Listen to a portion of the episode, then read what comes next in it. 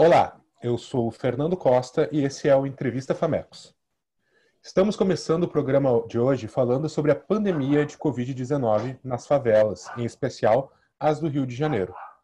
O nosso programa é feito pelos alunos de produção e edição em radiojornalismo da Faculdade de Comunicação Social da Pontifícia Universidade Católica do Rio Grande do Sul. Presentes aqui conosco os alunos Giovana Batista, Hector Lima, Júlia Brasil e Leonardo Sonda. O nosso convidado especial de hoje é Cosme Felipsen. Ele é guia de turismo, pastor da Assembleia de Deus no Jacarezinho, comunicador e morador do Morro da Providência, na zona central do Rio de Janeiro. Boa noite, Cosme. Boa noite a todos os entrevistadores. E gostaria de iniciar pedindo então para que você explicasse um pouco do seu trabalho na comunidade, como guia turístico, guia de turismo, pastor e também comunicador. Boa noite. Boa noite, gente. É, sou nascido e criado aqui no Morro da Providência. O Morro da Providência é a primeira favela do Brasil. Ela, a data de aniversário é desde 1897. E eu, desde pequeno, sempre fui muito questionador e sempre procurei saber a minha história. Então, quando o Morro estava comemorando 100 anos, em 97, em 1997, eu estava no Morro, era um menino, eu estava andando pela praça e me perguntaram, um casal de estrangeiro que estava na, festa me perguntou se eu poderia levar eles pelos becos do morro. Ali eu fiz o meu primeiro pagamento, meu primeiro pagamento, meu primeiro guiamento sem saber que eu estava guiando. E meu primeiro pagamento foi picolé. Hoje em dia eu recebo dinheiro e cerveja como pagamento, deu uma evoluída no serviço. Então, eu faço trabalho de guia de turismo, mas também, enfim, hoje eu tenho um, um, tra um trabalho que se chama Rolé dos Favelados. O Rolé dos Favelados, só aqui na Providência, já trouxe mais de 7 mil pessoas, fora outras favelas que eu já fiz, como a Rocinha, Maré, Santa Marta, Alemão, e em Salvador também, no bairro da Paz, e também na zona portuária do Rio de Janeiro, falando sobre a herança africana, pequena África e a tal revitalização do porto. É, isso, assim, como com uma base que eu tenho dos guiamentos, que o guia tem que falar bastante, interagir com as pessoas, e também uma base que eu tenho da Assembleia de Deus, que foi criado dos meus três anos de idade até hoje faço parte, isso me, me possibilitou ser muito fluente na fala, na oratória, na comunicação com as pessoas. Então, eu sou colaborador da ANF, Agência de Notícias da Favela, e também colaborador de várias outras mídias é, de comunicação comunitária que tem aqui no Rio de Janeiro. É, recentemente eu também fiz um, uma, um trabalho para o Intercept para falar sobre o coronavírus e a favela, então sou chamado também para fazer algumas produções para algumas outras mídias independentes que circulam aqui no, na favela, enfim, e, na, e também no, no Brasil. Certo. Uh, a Covid-19 já levou a óbito pouco mais de 13 mil pessoas no Brasil. Já somamos, então, mais de 188, 188 mil casos da doença. A cada dia, um alto de mortes diárias e a tendência é pelo colapso do sistema de saúde público e privado em breve. No Rio de Janeiro, 900 pessoas já aguardam leitos para internação na rede pública. A Secretaria de Saúde, no estado, confirmou até hoje 2.050 óbitos. O Rio de Janeiro já soma 18.728 casos confirmado, confirmados de Covid-19. Vamos ouvir agora um trecho da reportagem do Cosme para o Intercept Brasil sobre a situação da comunidade do Morro da Providência durante a pandemia. Estou aqui na Pedra Lisa com a Sara. A água está fazendo tanta falta por conta também desse, desse vírus que está se alastrando na, na nossa cidade do Rio de Janeiro. E não tem água nem para beber, né, Sara? Não tem água para beber, não tem água para fazer comida, não tem água para lavar roupa, a roupa está tudo mofada, a maioria tivemos que jogar fora, porque não tem aonde lavar. As pessoas de lá de baixo tentam ajudar, tentam ajudar de alguma forma, dando um, um balde de água, mas como aqui é uma ladeira muito grande, muito alta, não são todos que conseguem trazer água para cá para cima para poder tentar né, ter algum acesso, tentar lavar algo, tentar beber algo. Não tem água nem para beber. Infelizmente, sem água. Como vamos lavar a mão? Levando em conta, então, Cosme, os números apresentados pelas autoridades e também o trecho da reportagem que ouvimos agora, como seguir as orientações de saúde e precaução com condições sanitárias precárias, como a falta de água em algumas residências? Bem, eu dou graças a muito à, à comunicação comunitária, que nesse momento nos, nos é muito útil, porque a SEDAI já sabia que uma parte aqui da Providência, 300 casas, estava sem água. Como a SEDAI sabe de muitas outras favelas que estão sem água até antes da pandemia. Mas se não fosse uma mobilização que a gente espalhasse essa, essa denúncia da falta de água pelos grupos de WhatsApp, pelo Facebook, Instagram e pelas mídias, né? Esse vídeo que eu fiz lá nessa, na, nessa parte da favela que estava sem água, circulou pela Globo, pela Band, enfim, pelo Intercept, em vários, vários mídias. Isso deu uma pressionada no poder público, no, isso deu uma pressionada na SEDAI, que é a, a, a empresa que, que, a companhia que cuida aqui da água na, no Rio de Janeiro. É, então, veja, a gente, no Brasil, no meio dessa, dessa pandemia, a gente tem é, no Brasil duas doenças muito graves. Uma é recente, é o coronavírus, e uma outra que está aí há 500 anos, que é desigualdade social.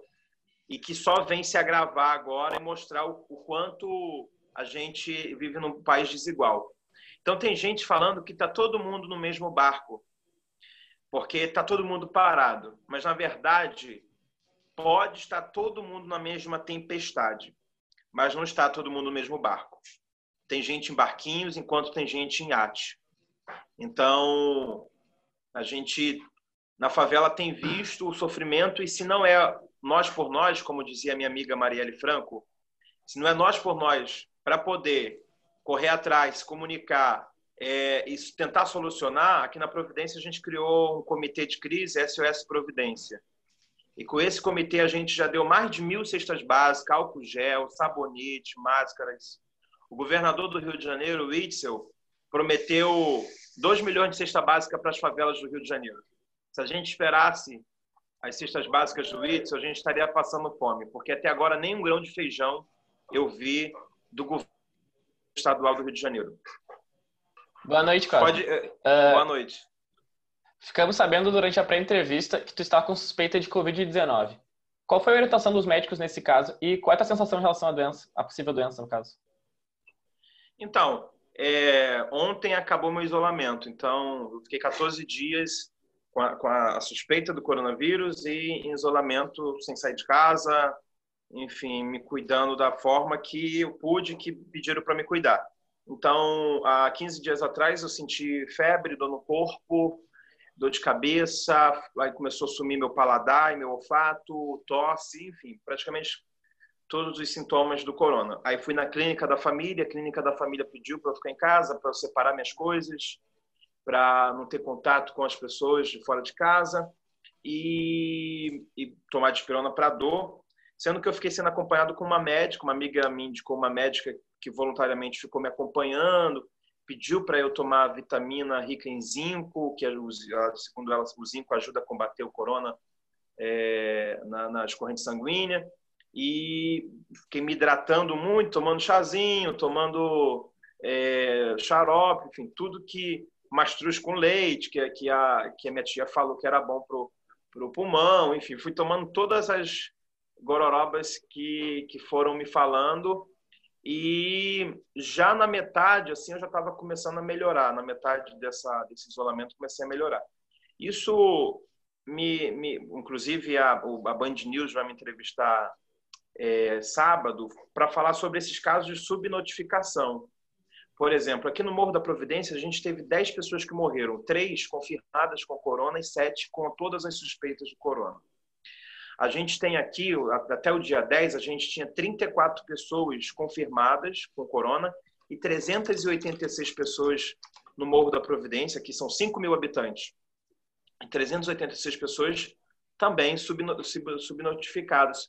Então, isso mostra o quanto o, o, o SUS, que é um sistema público de saúde, que é exemplo para muitos países, mas que falta tanta qualidade nesse sistema para poder atender a gente.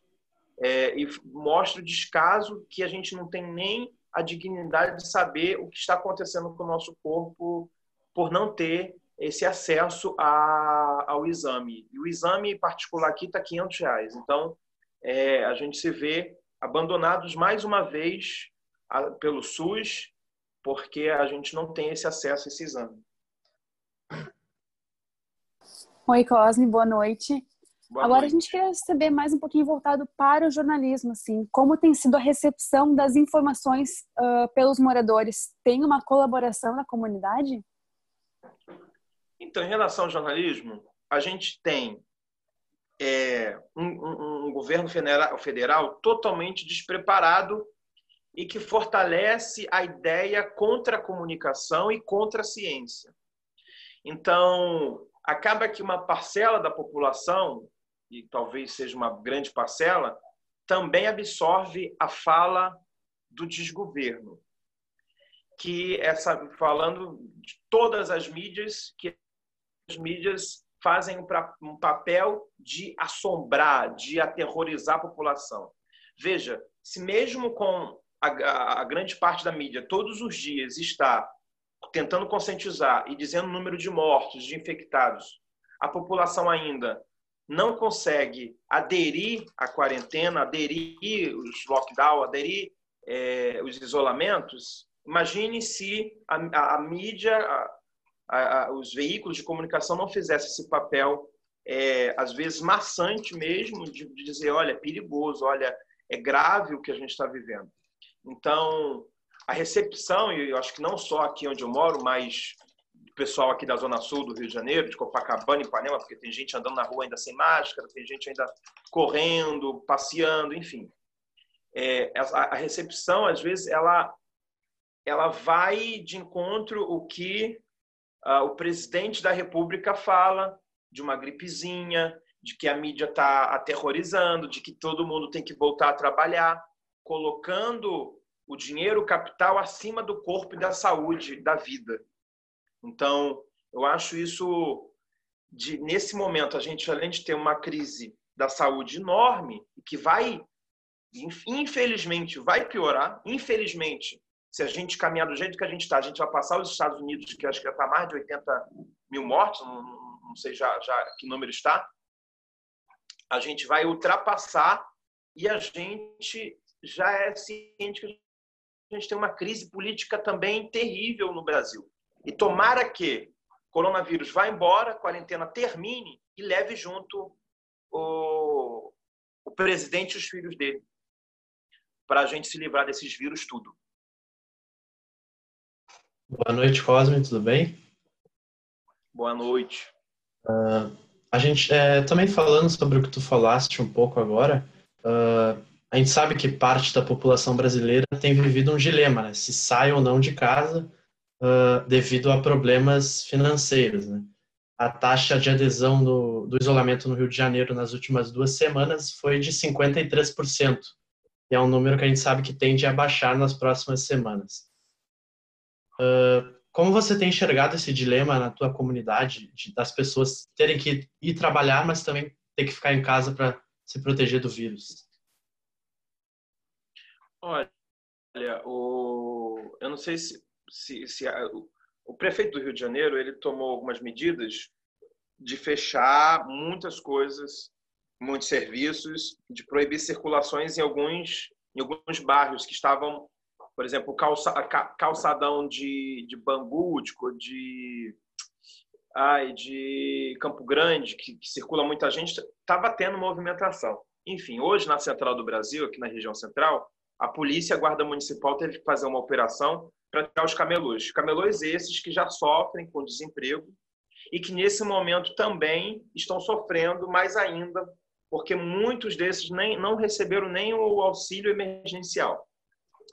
Bem, a gente tem um, um dos maiores números de trabalhadores informais, autônomos, e, e que moram em periferias, em favelas. E aí, nesse momento, a gente tem que ficar em casa, em isolamento, e a gente também está aumentando o número da miséria e da fome no Brasil porque essas pessoas não estão sendo atendidas.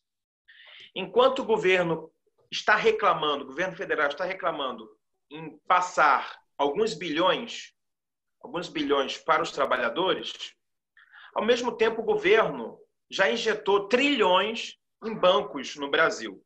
Então, não é que não tem dinheiro, é para quem vai e para quem é a prioridade.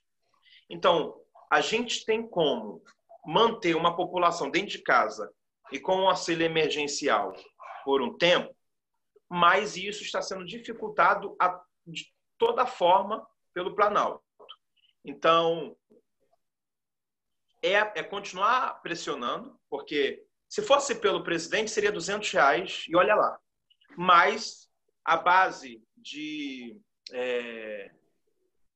Ai, meu Deus, como se fala a palavra? os contrários ao, à oposição. A oposição bateu o pé, enfim, os deputados conseguiram aprovar 600 reais e, e 1.200 para quem chefe de família que tem filhos. Então, se a gente esperasse só pelo governo federal, a gente não teria. E eles estão a todo, de toda forma tentando dificultar que isso chegue à população, o que é dinheiro nosso, o que é tesouro da União. Então, assim, está na mão do governo e a gente está passando um vexame terrível para qualquer outro país, até da América Latina, em relação ao que está acontecendo aqui com esse descaso da, da, da nossa política. Cosme, agora, em tempos de pandemia, a crise e o jornalismo, o jornalismo se torna cada vez mais fundamental, né? E a nossa pergunta é, a grande mídia tem conseguido se comunicar com as favelas ou vocês estão precisando se informar por outros meios? Olha, depois que surgiu as mídias sociais, as redes sociais, as grandes mídias, as televisões tiveram que se, se ajeitar, né? Porque não dava só para acreditar numa verdade, numa história. Porque a gente tem aí é, digital influência, a gente tem aí canais no, no, no YouTube, e em várias outras redes, que também são fontes de informação. Então, há uma competição e, para mim, há uma maior democratização dessa informação. E quando eu falo competição é porque uh, as televisões, a mídia teve que ver e atentar-se para as mídias sociais, para, para as redes sociais que estão aí a todo momento produzindo muita coisa, conhecimento, informação, desinformação também. É... Eu até esqueci qual foi sua pergunta. Ah, repete, rapidinho. Claro. Uh, a grande mídia tem conseguido se comunicar com as favelas ou vocês estão precisando se informar por outros meios? Então, eu acho que as redes sociais ainda estão mais próximas e mais informativas do que a grande mídia. Né? Porque todo bairro tem aquela página do bairro, é... toda favela também tem uma página, um grupo no WhatsApp que acaba que fica uma coisa muito mais próxima do que a grande mídia. É isso.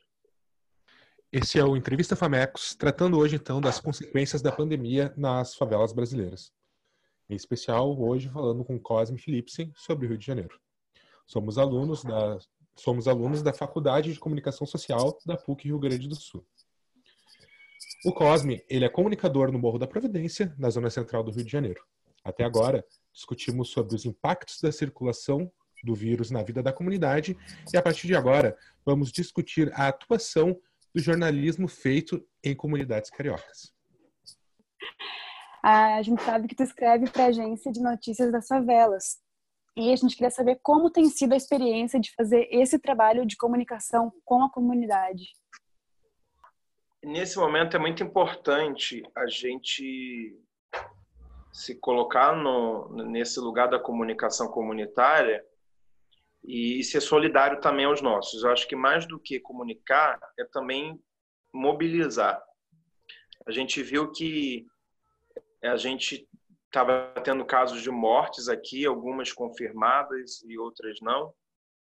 E, e aí a gente pensou em fazer uma, um, um censo E semana passada a gente criou um projeto, quer dizer, a gente colocou em, em prática um projeto chamado Morador Monitor. Eu digo a gente, esse, esse coletivo, esse gabinete de crise, SOS Providência.